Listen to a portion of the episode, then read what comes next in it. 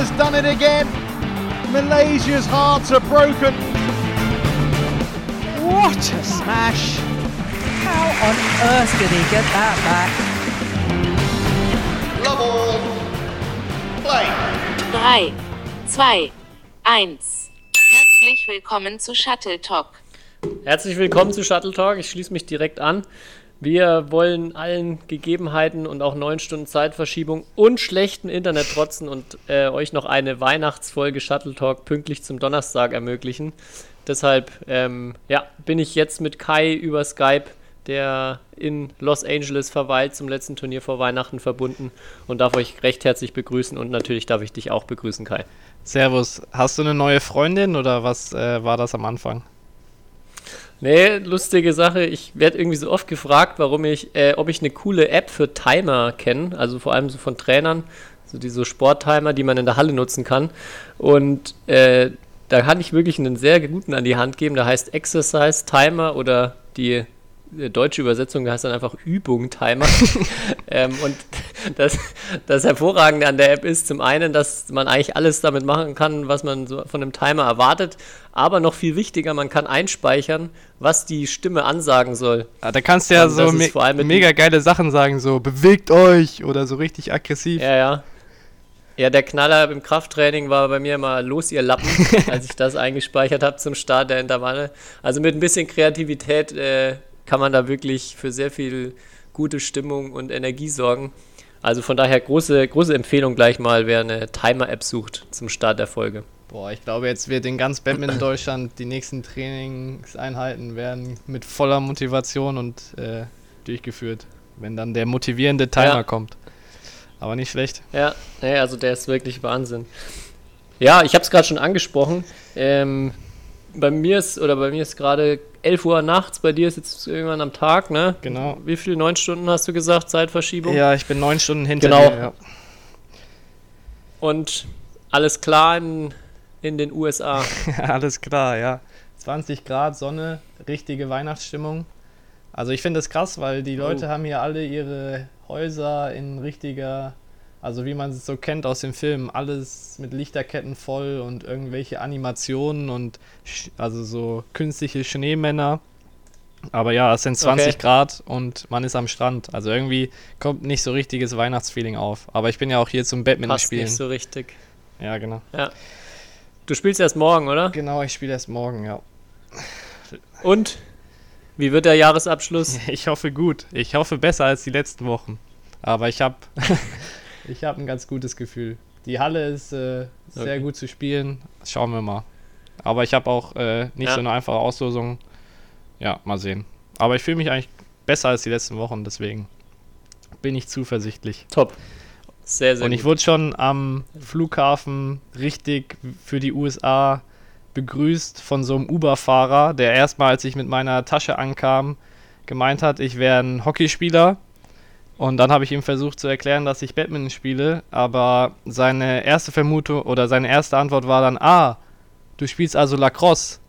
Und dann hat er noch Squash und Tennis und Tischtennis genannt, bevor er überhaupt auf Badminton gekommen ist, obwohl er die Sportart kannte und ich ah. glaube, ich habe sie ganz gut. Oh, er kannte es. Das ja, ich, ich glaube, ja. ich habe sie nicht so schlecht erklärt, aber ja. Okay. da sieht man, dass hier in den ja. USA vielleicht ein paar Sportarten auf jeden Fall wichtiger sind wird die Halle wahrscheinlich nicht zu voll sein. Ja. Müssen sie keine Stimmer, äh, Schilder aufhängen wie in Irland, dass sich die Leute stimmungsmäßig zurückhalten sollen. Nee, eher nicht, glaube ich, eher nicht. Ja, ähm, wir wollen heute, wir haben ja gesagt, wir sprechen über ein paar Fragen, die von Leuten kamen. Wir haben sehr viele Nachrichten gekriegt, kann man, glaube ich, ein paar coole Themen äh, heute gleich aufgreifen.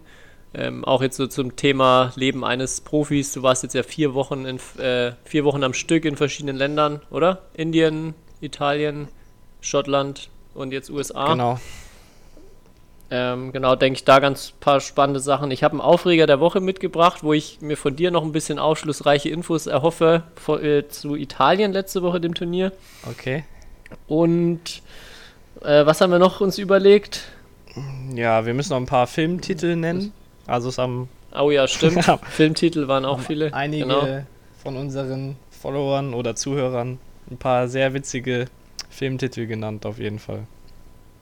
Ja, da waren Top-Sachen dabei. Hast du auch einen guten Vorschlag für dich gekriegt? Ähm, ja, für mich habe ich äh, The Great Wall bekommen. Natürlich halt sozusagen wie eine Wand in der Mhm. Abwehr. Fand ich, fand ich nicht schlecht. Und ich habe Ja. als Vorschlag äh, Stirb langsam. Oh, das wollte ich jetzt auch Oh sagen. Mann. ja, das hat mir jetzt jemand weggenommen. Das hätte ich auch, kam mir auch in den Kopf. Ja, Stirb Stirb langsam. langsam und ich glaube heiter bis wolkig. Also so mal gut, mal schlecht. Okay, auch schön. Ja. Aber ja, da, also Ähm. kann man vielleicht mal ähm, noch ein paar andere nennen, wenn wir jetzt gerade schon über meine oder über meine über meinen Spielstil und den passenden Ja, Filmtitel reden. Also richtig gut fand ich, oder es waren sehr viele selbstironische auf jeden Fall dabei. Richtig gut fand ich mhm. Der Hobbit. Äh, Und dann hat äh, die Person geschrieben, langsam, unbeholfen, aber ausdauernd. fand ich nicht schlecht. dann natürlich der, Klass ja, der Klassiker äh, Rambo, aus allen Lagen schießen. Also da spielt wohl jemand sehr aggressiv. Mhm. Ähm, Ja, dann voll verzockt.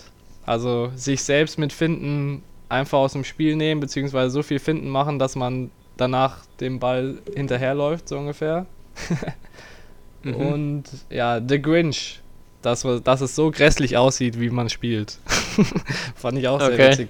ja. Also, zu, zu Selbstironie habe ich auch noch äh, The Walking Dead bekommen, den fand ich auch Oh, nicht ja. schlecht. ja, Sehr anscheinend, aber anscheinend müssen wir was am Selbstvertrauen unserer Zuhörer ähm, machen, Ja, weil das war doch eher ja- alles negativ behaftet, die Einsendung. Genau. Ja. Ja. Und natürlich Brian Okay. Holzke, den ich ja letzte Folge schon erwähnt habe, den muss ich diese Folge wieder erwähnen, weil der hat natürlich äh, als seinen Filmtitel Das Leben des Brian geschickt. Und er meinte, der Film ist so Ja. gut wie sein Spielstil. Also, ja.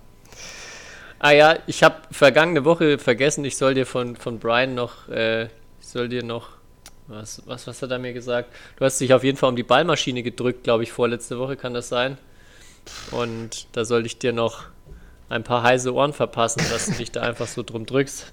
Habe ich letztes Mal vergessen, aber jetzt hiermit, hiermit Okay. erledigt. okay. Brian, falls du das hörst, äh, musst mich, musst mich nicht anmaulen das nächste Mal. Vielen Dank, vielen Dank. Ich werde mich revanchieren im Training. Ja, Da überlege ich mir noch was. Okay. gut. Wie sieht jetzt dein Tag heute noch aus? Mm, ja, ich habe Nee, ich habe heute Morgen schon um 7 Uhr trainiert, weil das Turnier dann um 9 Uhr mit der Quali losging und dann keine Möglichkeit mehr gibt. Deswegen, ja, werde Okay. ich, werd ich ein bisschen noch entspannen und mich dann auf morgen vorbereiten. Aber erstmal jetzt hier Podcast aufnehmen. Prioritäten setzen. Sehr Ja, ich habe auch. Ich hab, bin heute Morgen schon um äh, 6.20 Uhr aufgestanden, weil ich auch immer Frühtraining habe. Dienstag ist immer mein langer Tag. Aber ich habe mir jetzt sogar noch mal Jeans angezogen. Ich finde immer, wenn man sich so richtige Hosen anzieht, dann schafft man immer noch mal irgendwie was. Also wirklich alles aufgeboten, damit jetzt noch mal eine gute Podcast-Folge zustande kommt. Ja. Ja, das, und ich mir die Jogginghose danach verdiene. Das ist so ein richtiges Sportlerphänomen oder vor allem Badminton-Spielerphänomen, dass du unter der Woche kaum Jeans oder normale Sachen äh, anziehst, sondern halt nur Sportklamotten. Ja, Weil du Ja, halt auf morgens trainierst, dann machst du halt mit, ziehst danach halt, weil du abends trainierst, keine normalen Sachen an, weil es bequemer ist und du isst oder so und abends nach dem Training ziehst du auch nichts mehr Schickes an, außer du hast natürlich irgendwas vor. Aber ja. Ein Schrank von einem Badmintonspieler besteht auf jeden Fall zu 80% aus Sportklamotten, würde ich behaupten. ja. Nee, ohne Jogginghose geht gar nichts. Ja. Ähm, ach so, ja, hier noch was, was ich auf, äh, unbedingt erzählen wollte. Ich kann mich noch gut erinnern, als das Lied vom Salatschrumpf der Bizeps vor ein paar Jahren rausgekommen ist und wir das ja extrem gefeiert haben. Ja. Jetzt ist tatsächlich diese Woche ein Lied, das haben mir die Kiddies bei uns am Stützpunkt erzählt, äh, rausgekommen. Das heißt Advent, Advent und geht dann weiter, der Bizeps brennt. und ähm, das, das, das Gute oder das Lustige ist, einer, also die beiden, die das singen, sind die Testo-Brüder. Und einer davon ist auch ein Badmintonspieler aus Norddeutschland, noch ein relativ junger, der äh, ja da sehr amüsante ähm, ja, Lieder in die Richtung macht. Also kann ich dir und auch den Hörern nur mal empfehlen, ähm, da mal reinzuhören. Advent, Advent, der Bizeps brennt. äh, von den Testo-Brüdern. Also Musiktipp für die Woche. Hat das schon eine Million Plays auf YouTube oder wird das jetzt durch diesen, Nee, diesen aber Podcast? jetzt, nachdem wir ja. es hier erwähnen, wird's. Ja, Ja. Wir sollten irgendwie genau, so eine Ge jetzt durch die Decke gehen. Gebühr verlangen dafür, dass wir die Leute groß rausbringen. Müssen wir uns für nächstes Ja. Jahr dann was überlegen.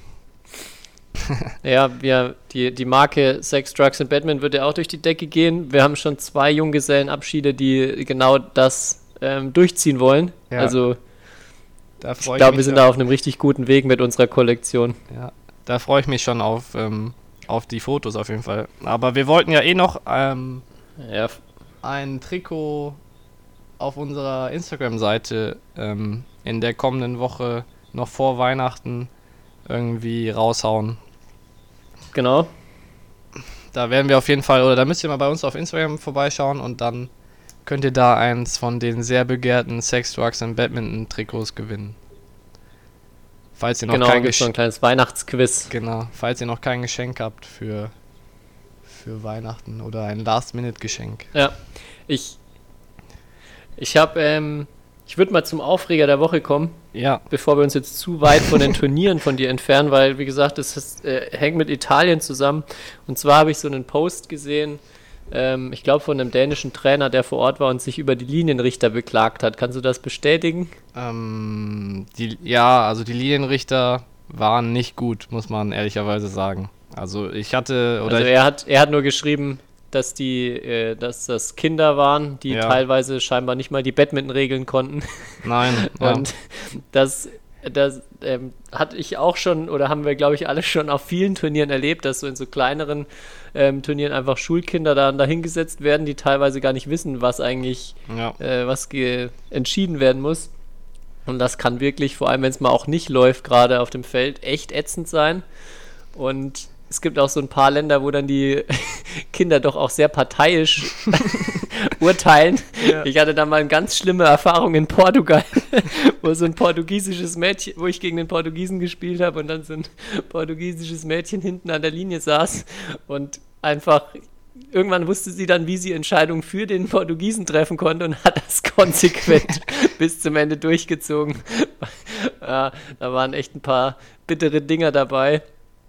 Und das habe ich jetzt auch schon ein paar Mal erlebt.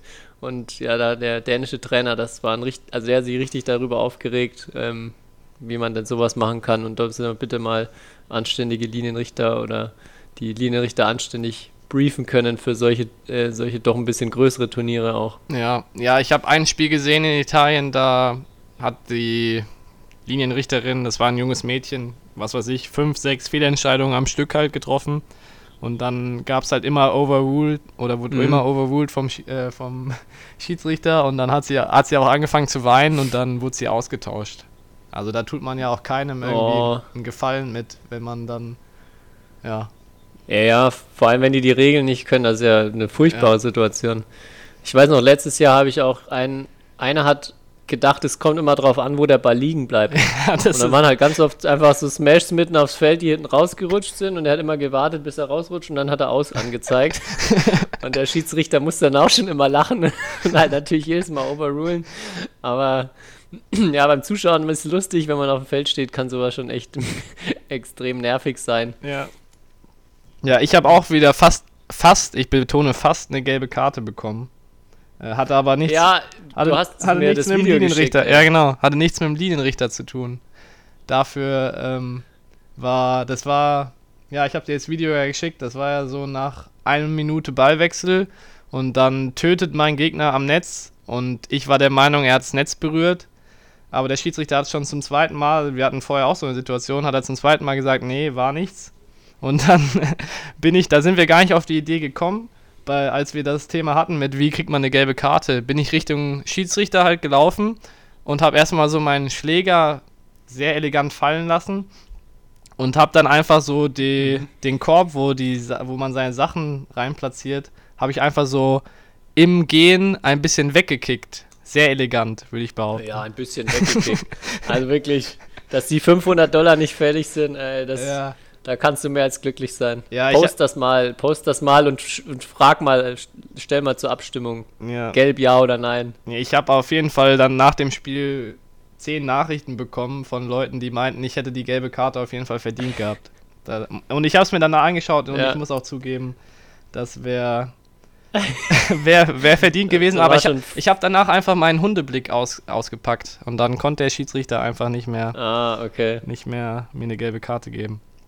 Und außerdem, Okay, außerdem wollte ich eh nur ein bisschen diskutieren, weil ich nach dem eine Minute Ballwechsel auch sehr kaputt war. Also Vielleicht ist er auch ein begeisterter Podcast-Zuhörer und wusste um deine brenzliche Situation. oder Hat so. dich deshalb verschont. Oder so. Kann natürlich auch sein. Ja.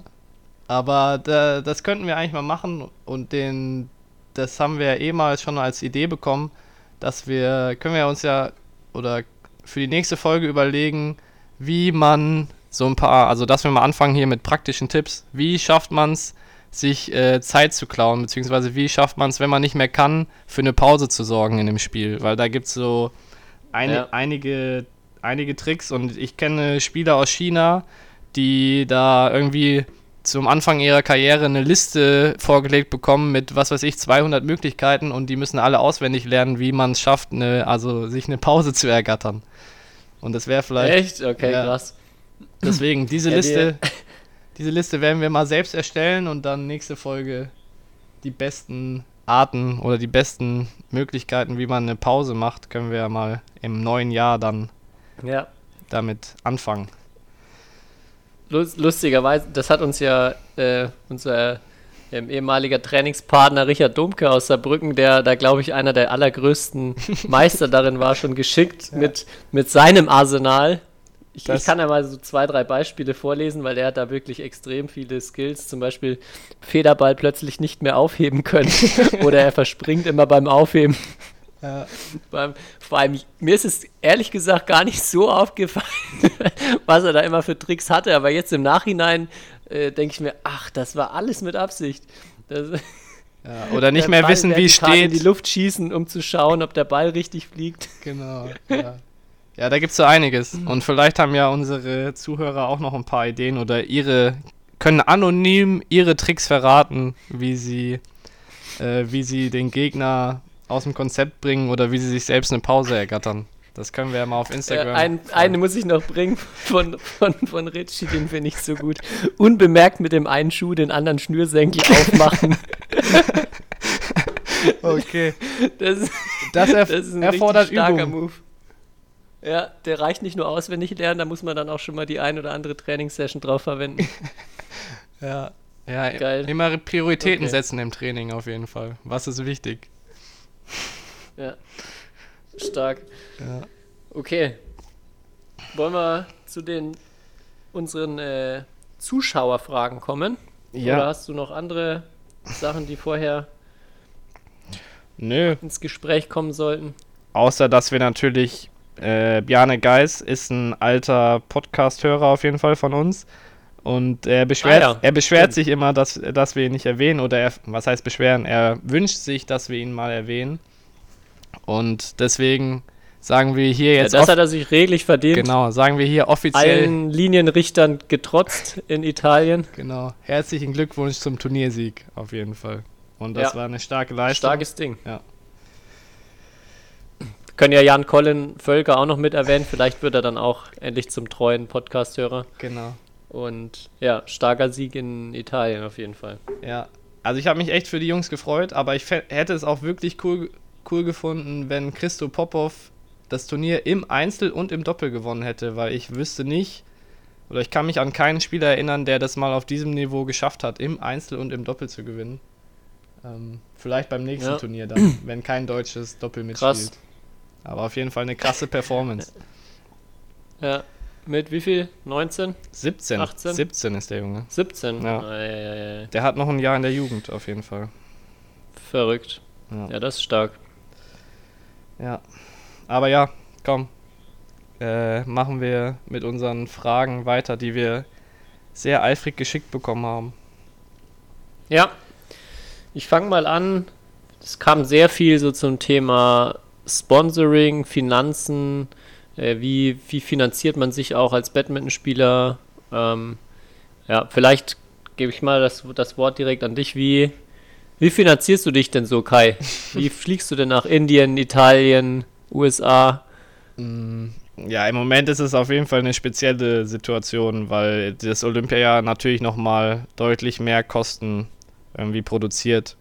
Aber grundsätzlich, ja, gibt es halt eigentlich zwei Arten. Entweder man ist bei der Bundeswehr oder man kriegt ähm, Sporthilfe oder wird von der Sporthilfe gefördert. Ähm, das ist so, ja, die Leute, die bei der Bundeswehr sind, das, das kann man ja auch im Internet nachlesen. Da kannst du je nach Dien also Rang, äh, den man dann hat, ähm, bis zu 2000 Euro netto, glaube ich, sogar verdienen. Ähm, was jetzt für so ein, ja, für uns Sportler jetzt nicht, erstmal nicht so schlecht ist. Und dann kommt natürlich noch sowas dazu wie Verein, also in der Bundesliga, wenn man in der Bundesliga für einen Verein spielt, die, da gibt es natürlich auch noch äh, Geld. Dann gibt es manchmal, je nachdem auch wie gut man natürlich ist, immer Geld vom Ausrüster. Ähm, dann gibt es zum Beispiel bei uns noch die Sportstiftung NRW, die auch ziemlich gut arbeitet. Die unterstützt einen dann auch. Also es gibt so ein, es ist, würde ich sagen, auf äh, viele Schultern verteilt. Viele kleine Töpfe. Genau. Ja. Also in, in meinem Fall ist es auf äh, sozusagen viele kleine Töpfe, beziehungsweise man muss ehrlich, man muss echt sagen, dass es immer besser wird. Also die Sporthilfeförderung wurde jetzt nochmal erhöht um, ich glaube es waren, also es gibt jetzt in meinem Topf, wo ich bin, mindestens 700 Euro Grundförderung.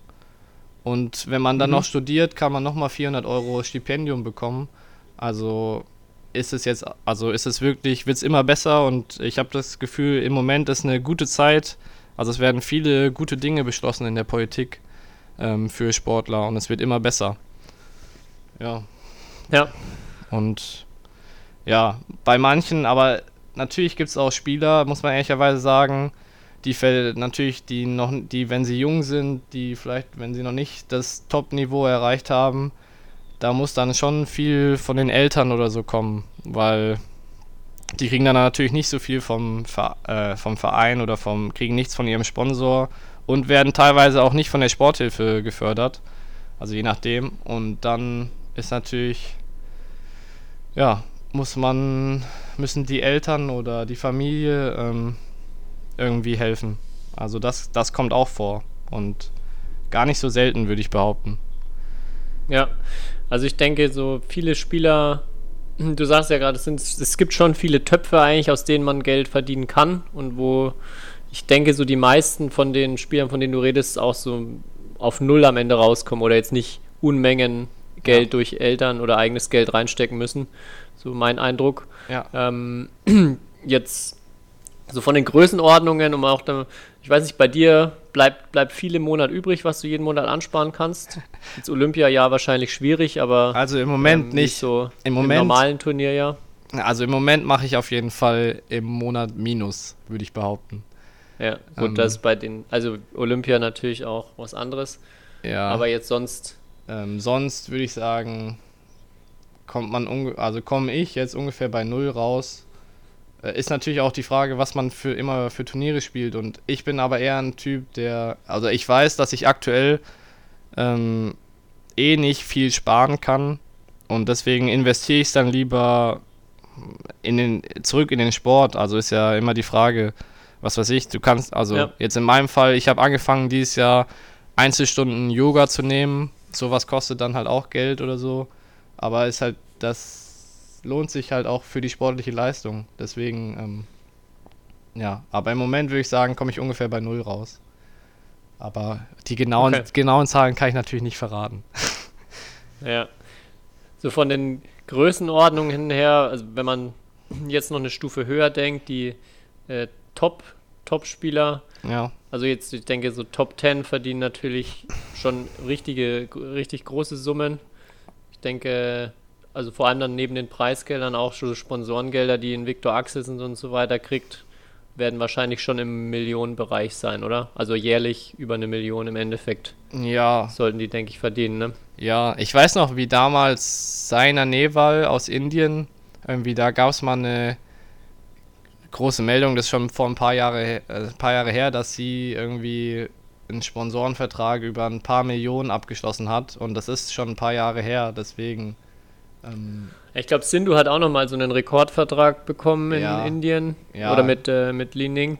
Und sie war ja auch jetzt äh, vor zwei oder drei Jahren war sie auch auf der Forbes-Liste als neunt bestverdienendste Frau der Welt im Sport. ja, also da sieht man. mit, glaube ich, circa 10 Millionen, 10 Millionen Einkommen im Jahr. genau, das sind natürlich schon die Top, also die Top-Verdiener dort, aber man kann mittlerweile auch, äh, wenn man ganz an die Spitze kommt, schon richtig Kohle verdienen. Ja. Auf jeden Fall. Kommt natürlich aber auch immer davon ab, aus welchem Land du kommst. Also. Und wie viel dein Verband zum Beispiel zahlt, das ist auch total unterschiedlich. Also, was ich immer bewundere, Ja. jetzt äh, hier sind wieder, natürlich, wir sind hier in den USA, hier sind Kanadier, die, ein paar von denen waren jetzt drei Monate am Stück in Europa auf Turnierreise, wegen, wegen natürlich der Olympia-Quali.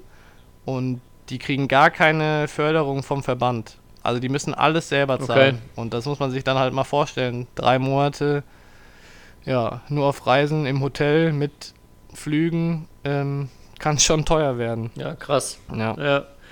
Was, ich, was mich bezüglich so Förderung und Geldern mich richtig überrascht hat, ich habe am Wochenende zum ersten Mal Rollstuhl-Badminton spielen können. Ja. Äh, haben wir auf einem Lehrgang mal ausprobieren können.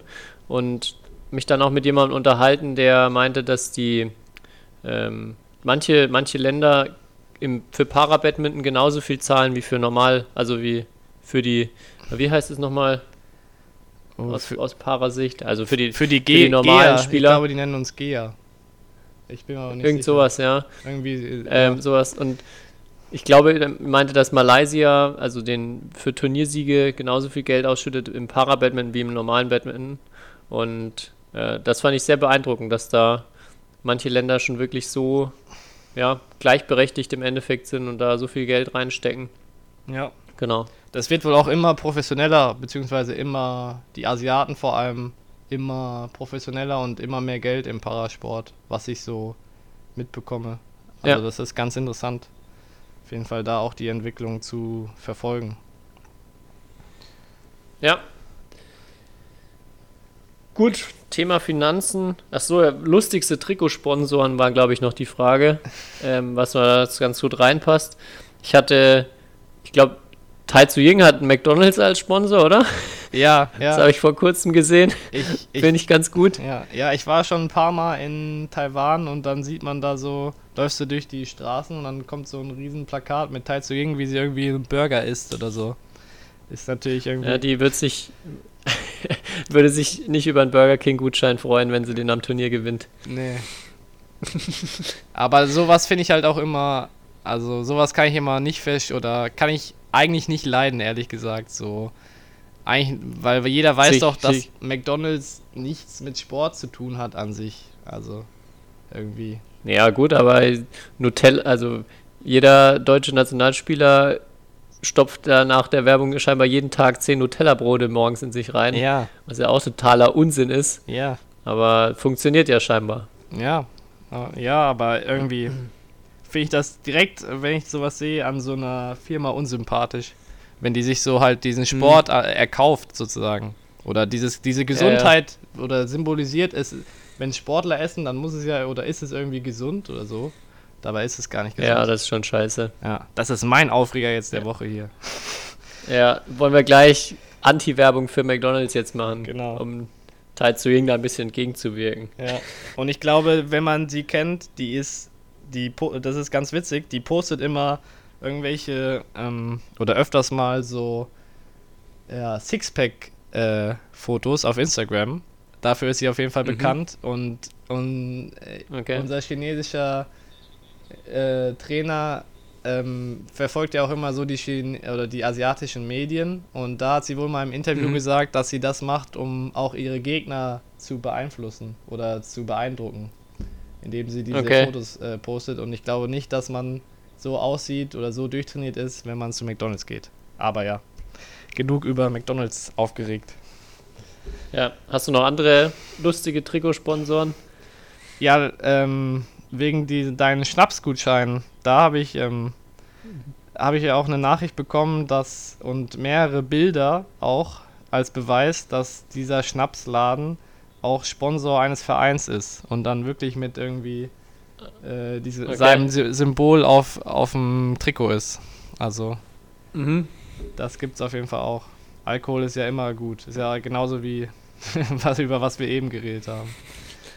Ja, Aber grundsätzlich ist es meistens sehr seriös, was im Badminton als Sponsoren auf dem Trikot ist. das stimmt. Ja, die, die, die Dänen hatten immer noch diese Keksmarke die ganze Zeit. Das Ja. war auch ja, wahrscheinlich nicht das, was sie Tag für Tag gegessen haben, aber Ja. ja. Nächste Frage. Hast du eine, soll ich eine äh, raussuchen? ja, wir haben ja eigentlich eben über Finanzen geredet und ähm, hat ja vielleicht auch ein bisschen was damit zu tun, weil uns hat die Frage erreicht, warum so viele deutsche Spieler aufhören, beziehungsweise aufhören, bevor sie es eigentlich müssten, ist da die Frage. Ähm, Mhm. Und das ist ja, das ist eine sehr interessante Frage, weil da ja, kann man, glaube ich, sehr viel drüber philosophieren oder diskutieren, warum das so ist. Ähm, Wer soll zuerst losphilosophieren? fang du mal an. Als Oh, okay, jetzt geht's los. Ähm, erstmal gibt natürlich da extrem viele Gründe. Ich glaube, so das, das bitterste, aber so das, wo erstmal am nachvollziehbarsten ist, ist oder am leichtesten zu verstehen, ist natürlich Verletzungen. Vor allem, wenn Verletzungen einfach nicht weggehen. Das waren halt auch so ein paar Karriereenden in den letzten Jahren von Leuten, die verletzt waren. Das, äh, ja, das denke ich, was so mehr Leute eher überrascht oder vielleicht auch ein bisschen schockiert sind, so Leute, die keine Verletzungen haben und einfach, wie du schon sagst, so entweder vor oder während ihres Karrierehöhepunkts oder noch ganz, ganz früh ähm, in, in jungen Jahren äh, die Karriere beenden. mhm. Und ja, das ist, finde ich auch, also ich habe da keineswegs irgendwie eine, eine Antwort oder eine Lösung dafür, woran das liegen kann. Habe da aber ja so ein paar Theorien oder ein paar Ideen, was da schief laufen könnte oder was vielleicht schief gelaufen ist bei ähm, jetzt bei manchen Spielern. Und ich glaube, so das, das Ding ist ja irgendwie, dass einem, dass die Motivation fehlt. Also man muss ja schon sehr, sehr viel opfern, wie du jetzt auch erzählst, so was du alles da auf dich nimmst, wie viel man auch investieren muss. Und in den meisten Fällen ist es ja aber so, dass man auch sehr viel Gefühl zurückbekommt und dann im Endeffekt ist wieder dieses ganzen Aufwand dieses, oder die Sachen wert ist, die man reinsteckt. Ich glaube, was ein Riesenfaktor ist, ist, wenn man nicht mehr das Gefühl hat, wertgeschätzt zu werden oder nicht mehr das Gefühl hat, ähm, dass man auch richtig gut in dem ist, was man macht. Also das ist ein wichtiger oder wichtiger Punkt, weil man muss, glaube ich, sagen, es hört oder die Leute, die jetzt früh aufgehört haben, waren jetzt in 99% der Fälle nicht die Nummer 1 oder nicht die nicht die, die gerade jetzt in Deutschland als Beispiel irgendwie ganz vorne sind, würde ich behaupten, sondern die waren immer vielleicht ein bisschen hinten dran, beziehungsweise wie du gesagt hast, noch jung. Und das ist auf jeden Fall irgendwie, ja, auf jeden Fall eine gute These, würde ich sagen. Ja, ich, das, das Ding, äh, genau, wenn man halt vor allem, ich glaube, was auch einfach schwierig ist, dieser Sprung dann in eine, zum Beispiel an den Olympiastützpunkt, wo man halt wahrscheinlich bei sich zu Hause erstmal der Topspieler war, um den sich alles gedreht hat. Und dann ist man halt erstmal in vielen Fällen eher am hinteren Ende dran. Und dann kann es, glaube ich, schwierig werden, wenn man an- anstatt der vielen Aufmerksamkeit, die man sonst bekommen hat, erstmal so, ja, gar nicht wahrgenommen wird vielleicht oft oder ähm, dann auch irgendwie das Gefühl bekommt, man ist äh, nicht gut genug oder ist einfach ganz weit weg von den anderen, dass das, glaube ich, ähm, ja, so ein, so ein ganz entscheidender Punkt sein kann dabei. Also so Wertschätzung und so dieses Gefühl, was zu können Ja. oder das, eben das Gefühl, nicht genug zu können, dass das sehr, sehr schwierig sein kann. Ja, Ich habe äh, auch mit so in den Trainerausbildungen dadurch und auch im Studium sehr viel mich so mit Motivation beschäftigt und da gibt es auch wissenschaftlich viele Studien dazu.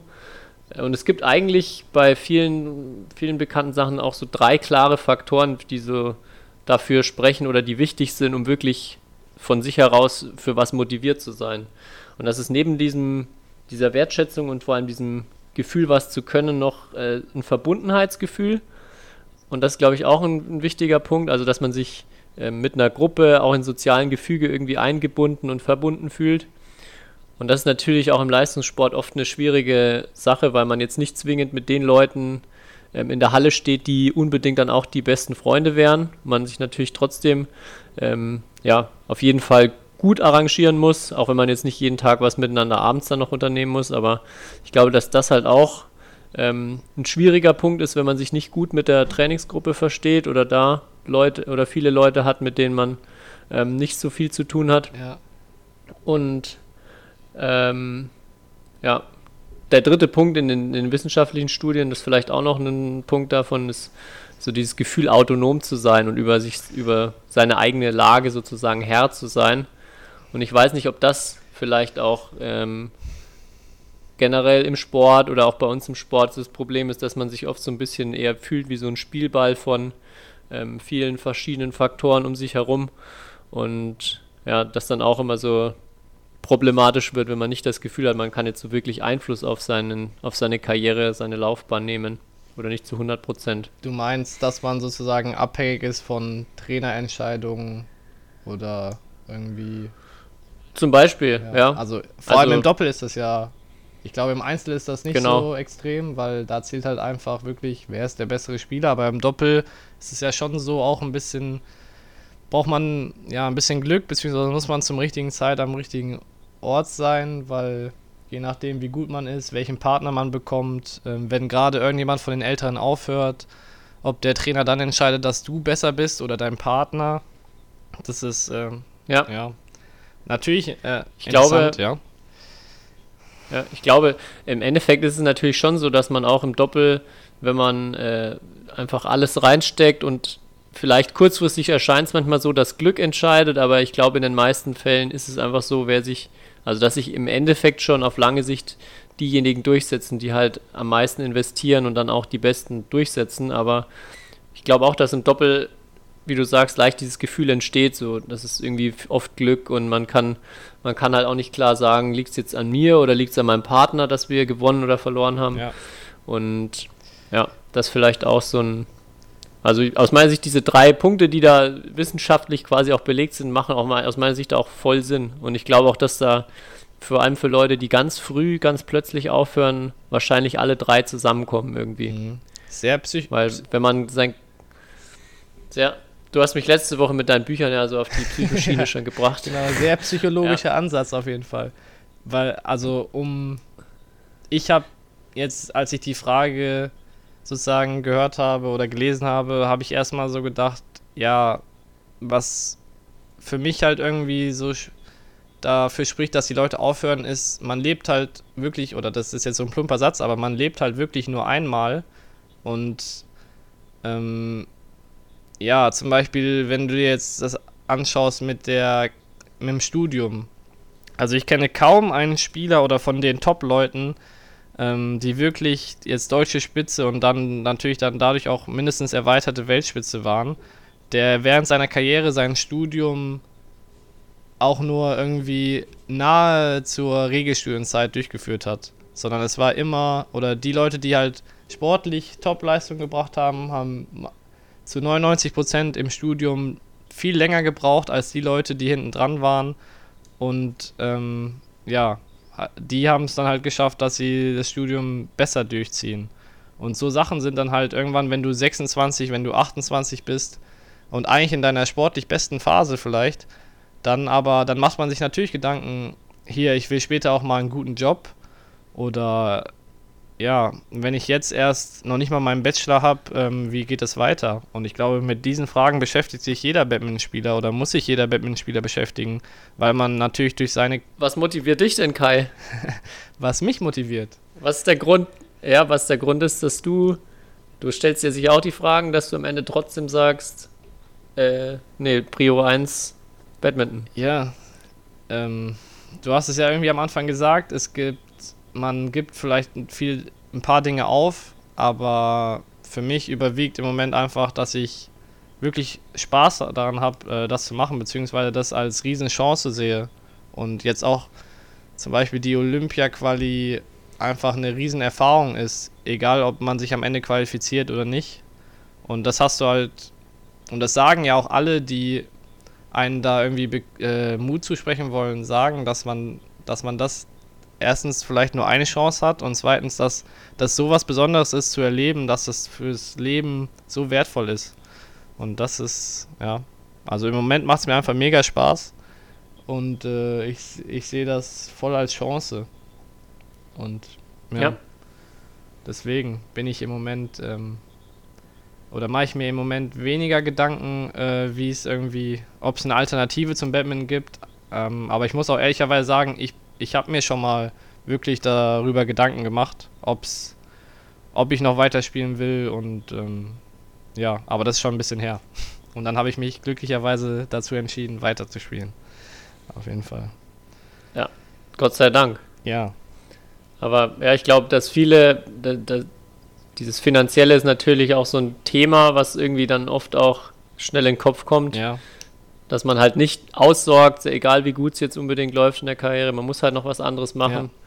Aber ich denke auch, also aus meiner Sicht, so auch aus Trainersicht ist, glaube ich, ganz wichtig, Leuten klarzumachen, was für eine einmalige Chance der Sport auch ist, genau wie du es gerade beschrieben hast. klar. Also es sind einfach generell Erfahrungen, die, glaube ich, nahezu kein anderer, also die du in einem normalen, sage ich mal, wenn du einfach so normal dein Studium direkt nach der Schule anfängst und nie so wirklich in diesem Hochleistungssport drin bist, gar nicht machen kannst. Und Ja. ja, von daher sehe ich das ganz genauso wie du. Ähm, aber ja, es gibt also jetzt auch mal so einen Fall oder es kommt mega oft vor, finde ich, dass halt auch irgendwann du als Sportler, habe ich das Gefühl, so erkennst, dass du halt gewisse Grenzen hast, beziehungsweise einfach nicht mehr vorankommst. Und ich kenne so viele, die gefühlt dann irgendwann aufgehört haben, die waren dann halt jetzt als Beispiel Nummer 100 der Welt für zwei, drei Jahre oder sei es auch, dass sie Nummer 60 der Welt für zwei, drei Jahre waren, aber ich hatte dann immer das Gefühl, die Leute haben nicht mehr den Glauben daran, dass sie noch viel weiter nach vorne kommen können. Und dann ist es Ja. halt auch so, dann spielst du zum zehnten Mal jetzt als Beispiel Italian International und bis zum zehnten Mal in derselben Halle und dann ist die Frage, ob es dich halt dann noch so reizt oder du dann noch dieses Feuer spürst. Auf, Ja, also kann ich, kann ich aus meiner Sicht auch genauso bestätigen, dass es so war, dass ich das Gefühl, oder ich hatte irgendwann nicht mehr den Glauben daran, dass ich meine Ziele, dass ich selber auch mal äh, in Richtung der Olympia-Quali und zu spielen kann, erreichen kann. ja. Und dann irgendwann halt so dieses Verhältnis von dem, was man eigentlich dafür in Anführungszeichen aufopfert oder alles ähm, reinsteckt, dann halt nicht den Output hat und auch nicht so die, ja, die wirklichen Chancen auf das, was man sich erträumt. Und dann im Endeffekt war es dann für mich auch deshalb die Entscheidung, äh, wegzugehen aus Saarbrücken und halt dann auch zu studieren, in Anführungszeichen einen normaleren Weg zu gehen danach. Aber was ich eigentlich so schade finde immer, ist, also ist gar nicht so diese Entscheidung, dass man den Leistungssport aufhört, sondern die Leute, die komplett irgendwie von einem auf den anderen Tag äh, aufhören Ja. und wo man so das Gefühl hat, Badminton ist für die das Schlimmste überhaupt gewesen. Also dass sie das so jahrelang nur noch gemacht haben, weil sie da halt irgendwie drin waren und dann Ja, so, ja, Karriereende, Gott sei Dank muss ich jetzt nicht mehr in der Halle und muss keinen Schläger mehr anfassen. Also das finde ich, das sind eigentlich die aus meiner Sicht schlimmen Karriereenden oder die, die sehr schade sind, wo man Leute irgendwie komplett für den Sport verliert. Ja, das, das kommt auch öfters vor, als man denkt irgendwie. Weil bei manchen Leuten Ja. hast du echt das Gefühl, oder also es gibt natürlich die Fälle, für da spürst du richtig die Leidenschaft für den Sport und äh, die sind voll dabei und die sind äh, ja immer motiviert, um es jetzt einfach zu sagen. Aber es gibt auch die Fälle, da denkst du dir, die sind jetzt nur hier ähm, oder die haben es so weit nach vorne geschafft, aber irgendwie halt einfach, weil sie gut waren und immer in diesem System drin waren. Und wenn du halt mal in der Jugend Deutscher Meister wirst, dann kommst du an einen Stützpunkt und dann geht es halt immer so weiter. Aber du hast nie das Gefühl gehabt, das ist jetzt das die große Leidenschaft, beziehungsweise ja, alles, was, was sie im Leben wollen oder für das sie bereit sind zu opfern irgendwie. Und das ist schon Ja, interessant. genau. Also, ja, man denkt ja immer, irgendwie Sportler sind alles so Idealisten oder alle richtig motiviert, aber ich würde behaupten, ja, ist wie, wie wahrscheinlich im Berufsleben auch, da gibt es auch Fälle, die, die sind irgendwie, man hat es auf jeden Fall das Gefühl, die sind durch Zufall da. Oder die durch Zufall auch so weit nach vorne gekommen. Hm. Oder haben sich so durchgewurschtelt. Und also besser kann ich es jetzt nicht Ja, wie beschreiben. du schon sagst, dass man da so irgendwie rein, ja, ich glaube, das versteht jeder, also dass man halt irgendwie, wie gesagt, man ist halt irgendwie in der Jugend erfolgreich, kommt dann vom einen zum anderen und Ja, Und das ist halt auch am Anfang, wenn man das Gefühl hat, man ist in was richtig gut, dann macht man es auch gerne. Genau, ja. Und dann hört man auch nicht auf. Das ist, wie gesagt, so einer der Gründe, auch für was motiviert zu sein. Wenn dann halt irgendwann die Erfolge ausbleiben oder die, der Fortschritt ausbleibt, dann wird es schwer. Ja. Gut, aber jetzt haben wir so viel, so viel zu dieser Frage gelabert. Jetzt müssen wir mal weiterkommen ähm, und auch langsam zum Ende kommen. Ich würde sagen, eine Frage noch mit was ein bisschen freudigeren, positiveren, wie ich empfinde. Ja. Und zwar kam noch die Frage, wie es denn um Fabi Roth steht. Da kannst du ja, denke ich, als sein Trainingspartner am meisten Einblicke geben. Ja, kann ich natürlich. Also, ich sehe, ich habe den Fabi Willst ja. du aber nicht. Doch, aber ich denke mir, ähm, ich meine, wenn man, wenn man sich das jetzt anschaut, Fabi hatte ja so eine lange Verletzungszeit und er hat sich jetzt wirklich sehr, sehr viel Zeit genommen, aufzubauen, ist sehr gew gewissenhaft, wie er eigentlich ja, schon immer war und hat sich da sehr viel Zeit genommen und ich glaube, man sollte auf jeden Fall jetzt durch irgendwelche Prognosen, wann er wieder die Nummer 30 der Welt ist, ungefähr, damit sollte man auf jeden Fall vorsichtig sein, weil ich glaube, dass ihn das nur oder dass das nur irgendwelchen Druck erzeugt wieder, der total unnötig ist. Also ich kann nur sagen, es ist mega cool, dass er seit einiger Zeit wieder im Training ist, weil er einfach ja, weil man man sieht es direkt, er ist einfach ein sehr sehr guter Badmintonspieler und ähm, es macht auf jeden Fall sehr viel Spaß mit ihm zu trainieren, beziehungsweise es bringt auf jeden Fall mehr, als äh, weil er es einfach, ja, weil er diese Sportart auf jeden Fall versteht. Und ich glaube, es sieht ganz gut aus, dass er bald seinen ersten Wettkampf spielt. Also das ist, das ist so, Ja. das hat er mir auch gesagt letztes Mal, als ich ihn gefragt habe, als wir uns gesehen haben im Training, ähm, dass er vielleicht sogar schon die Ende des Jahres jetzt hier am Wochenende Bundesliga spielt und dann das genau, Stück, stand auch in der Badminton-Sport. genau, Ähm, das war ein kurzes Interview mit ihm, wo er auch Ja. meinte, dass eventuell kann es sein, dass er vielleicht schon am Wochenende wieder einsteigt. ja. Aber Aber ja, natürlich nichts überhasten. Wenn es Genau. jetzt noch nicht perfekt ist, dann ja, muss jetzt auch nicht schon Bundesliga sein. ja, Aber sieht sehr gut aus, dass er wieder Anfang des Jahres am Start ist. Ja. Und auf badminton.de stand ja auch, oder stand ja auch schon, dass er fest, das hat mich ein bisschen überrascht, aber das, weil das ja noch zwei Monate hin ist, aber stand, dass er auf jeden Fall fest eingeplant ist für die Team-EM ähm, in, ja, in Frankreich, dann Anfang Februar. Ähm, was ich so Okay. sehe im Training, ist es auf jeden Fall realistisch, aber wie gesagt, sind ja noch zwei Monate bis dahin und da kann natürlich noch auch einiges passieren oder irgendwas dazwischen kommen, aber ich habe ein gutes Gefühl, ähm, ja, und ich hoffe, oder wir wünschen uns, glaube ich, alle, dass er ja auf jeden Fall verletzungsfrei äh, bleibt und dann kommt der Rest von alleine auf jeden Fall. Jo, das hoffen wir alle und wir drücken ihm fest die Daumen. Ja. Ich glaube, er wäre auch mal ein Top-Gast für eine Interviewfolge. Ja, Vielleicht jetzt dann zum Comeback, ja. Okay, jo. ich glaube, wir müssen mal zum Ende kommen, damit wir nicht wieder wie letztes Mal die Leute sich beschweren. über eine Stunde Ja. quatschen. Ja, wobei es kamen keine Beschwerden. Ich habe nur eine, einer, der geschrieben hat, das mit den Büchern war wirklich zu lang. Wobei dann auch noch eine andere Nachricht kam, dass sie die Bücher fand sie extrem toll. Ähm, ja, ich glaube, wir sind jetzt so gerade in einem guten Rahmen, Ja. um die Folge ausklingen zu lassen. Und auch um die äh, traurige Botschaft zu verkünden, dass wir uns auch eine kurze Weihnachtspause gönnen werden. Also müsst ihr euch ähm, ja leider für die Weihnachtsferien, zumindest für den Donnerstag, eine Alternativbeschäftigung aussuchen. ja, mit der Familie streiten oder. Nein, natürlich nicht. Mit der Familie eine, eine schöne Zeit verbringen. Stimmt, ja. Mhm. Da gibt's ja, es gibt ja auch Wichtigeres als so ein Badminton-Podcast. Vor allem in der Weihnachtszeit. Nicht viel, aber ein bisschen Ja. was, ja. Das stimmt. Aber dann, ich glaube, was ist, der erste erste ist doch, ist doch, glaube ich, sogar ein Donnerstag oder so. Oder der zweite Ja. erste. Der zweite erste ist, glaube ich, ein Donnerstag. Also dann im neuen Jahr starten wir direkt durch mit der nächsten Folge. Stimmt, er, er, nee, erster, erster ist, ah ja doch, erster, erster ist, Mittwoch. Und zweite erste ist Donnerstag. ja. Können wir gut mit einem Kart. Also Können wir- die nächste Folge wird, äh, wird auf jeden Fall alkohollastig oder. Genau, wir machen mal eine Katerfolge am 1.1. nehmen wir sie auf. Nein, natürlich nicht. Natürlich nicht. Seriös wie immer. Ich muss auch die 300 Euro Schnapsgutschein einlösen. Ja, ey, da kannst du die krasseste Silvesterparty ever machen. Auf jeden Fall.